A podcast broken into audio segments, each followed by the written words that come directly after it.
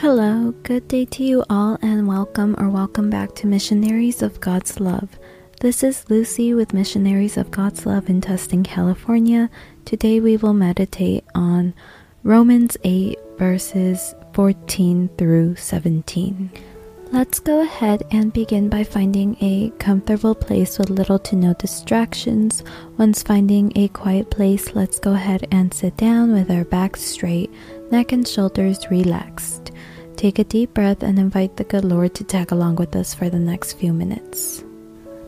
Romans 8 verses 14 through 17 says, quote, For those who are led by the Spirit of God are the children of God. The Spirit you received does not make you slaves so that you live in fear again. Rather, the Spirit you received brought about your adoption to sonship. And by him we cry, Abba, Father.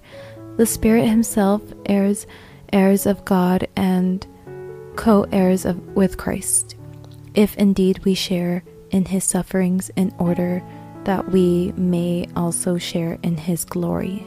End quote. Many people do not allow themselves to be influenced by God and the Holy Spirit. They are influenced by a variety of things such as trends, social media, news, and etc., but not by the Holy Spirit. The sciences are good because they are studies of nature, but they don't mention anything about the creator of it all, being God.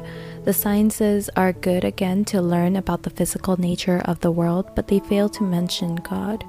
Ultimately, those who are guided by the Holy Spirit are children of God. And with that being said, I would like to say many thanks to everyone who listened to this recording. And as we end this meditation, say, Speak, Lord, for your servant is listening.